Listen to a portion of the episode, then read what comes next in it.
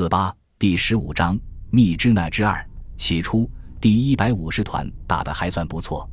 十九日晨，第一百五十团以主力从南郊向市区进攻，第一营沿江岸丛林向东朝伊洛瓦底江河曲前进，为另外两个营打掩护。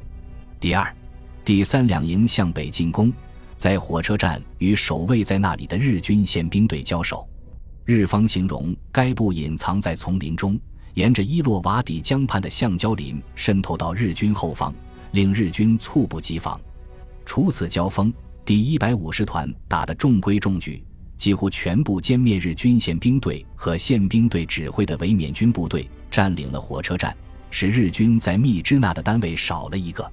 日军宪兵队长只身逃脱，跑到司令部报告求救。但这时，第一百五十团部队犯了一个致命的错误。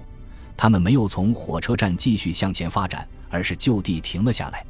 第一百五十团一个多月前才加入驻印军的行列，训练时间较短，还不能算是一支职业军人组成的部队，也没有在现代战场条件下作战的经验。只是由于史迪威在胡康孟拱河谷之外，在开辟密支那战线，不免在兵源上捉襟见肘，所以没有战斗经验的第一百五十团也被安排挑了重担。日军在密支那火车站设有备付仓库，那些刚刚从国内的苦难生活里解脱出来的第一百五十团士兵，依旧带着浓厚的小农意识。他们在车站仓库里堆积的日本军用物资前看花了眼，忘记了打仗。他们把枪架起来，忙着到处去搜寻发财的机会。大群士兵在仓库和房舍中进进出出，兴高采烈地抱着各种财物跑来跑去。如同在家里赶集的时光，更令人不可思议的是，这支部队连哨兵都没有放。麻痹大意的各级主官自觉不自觉地给部队放了羊。从早上到下午三点，他们没有前进一步，甚至有人跑到车站附近搜索新的物资。这实在是当时中国国民党军队劣根性一面的充分体现。接到日军宪兵队长的报告，完山房安大佐因为兵力不足。只能把昨天刚刚调到通信中队阵地上的有清中尉那支部队调回来，增加第五中队一个小队前往迎击。其中第幺幺四联队的情报主任八江正级中尉带着六名侦察兵作为斥候走在前面。这一小股日军本来预计要面对强大的对手，谁知在战场上看到的却是第一百五十团的自我瓦解。如此良机，岂能白白放过？巴江中尉不顾兵力悬殊，立即率领部下发起袭击。仅仅七名日军，就给第一百五十团毫无准备的部队造成了极大的混乱。巴江带领几名日军跳入一个炮弹坑中，向四面射击。混乱的第一百五十团官兵突破缅北的英中日史料对照下的中国驻印军归国之战，要么四散奔跑，要么自相混战，狼狈不堪。日军主力赶到后，双方的战斗几乎变成一场屠杀。第一百五十团上千人马乱作一团，官兵们扔下战友的尸体到处藏匿，不少单位整班整排的枪架在那里，人却都不见了。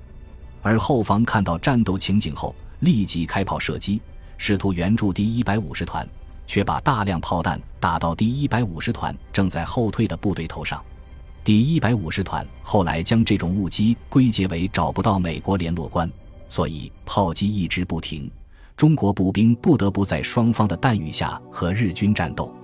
但根据赶到战场的平井玉郎的观察，之所以会发生如此误杀，是因为第一百五十团的中国士兵当时很多人在日军被俘仓库中找到了为日本陆军夏季军服配发的防暑遮阳帽。戴着日军帽子的中国军队在撤退时被友军误认，所以遭到了自己人的炮火。直到炮兵终于弄清这是一场误会，停止了炮击，那些心有余悸的第一百五十团步兵还是寸步不敢移动，只是不停向四周盲目开火。实际上，日军早在炮击开始时就退出了战斗，只是看着中国人各个部队自己对射。到了晚上。几乎耗光弹药的第一百五十团才渐渐停止了这台独角戏，但这场乌龙造成了巨大的损失。真正的战斗还没有开始，第一百五十团已经死伤惨重，数百名士兵血肉飞溅。第二营营长郭文干不幸殉职，真是丢人丢到家了。让中国军队挽回面子的是，第一百五十团混乱的溃败，让丸山大佐也出现了判断错误。这位受到胜利鼓舞的大佐，二十日下令组织部队夺回机场。二十一日这天，数百名日军挺着刺刀向机场前进。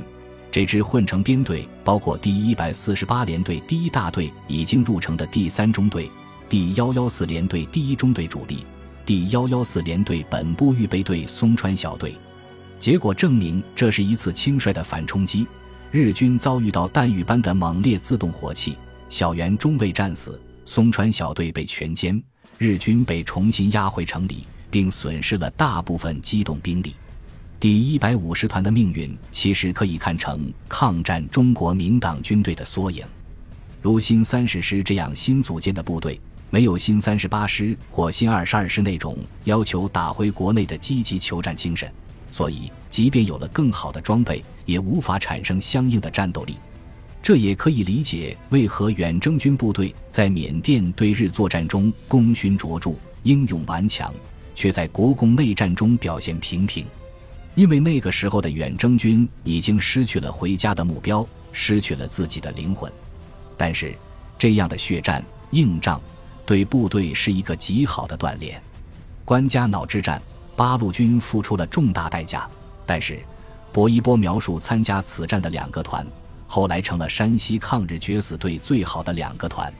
随着战事的推进，特别是经验丰富的郑洞国军长开始亲自指挥对密支那的攻击。中国远征军终于慢慢控制了密支那的战场局势，然而一个更大的危机却如同阴云开始在密支那上空出现。四月，日军已经在缅北单独成立第三十三军，代号坤，由本多正才中将统一指挥第十八师团和第五十六师团，并代管由日军缅甸方面军直辖的第五十三师团，集中兵力阻止中国军队打通中印公路。五月二十八日，密支那守军改由该军司令部直辖。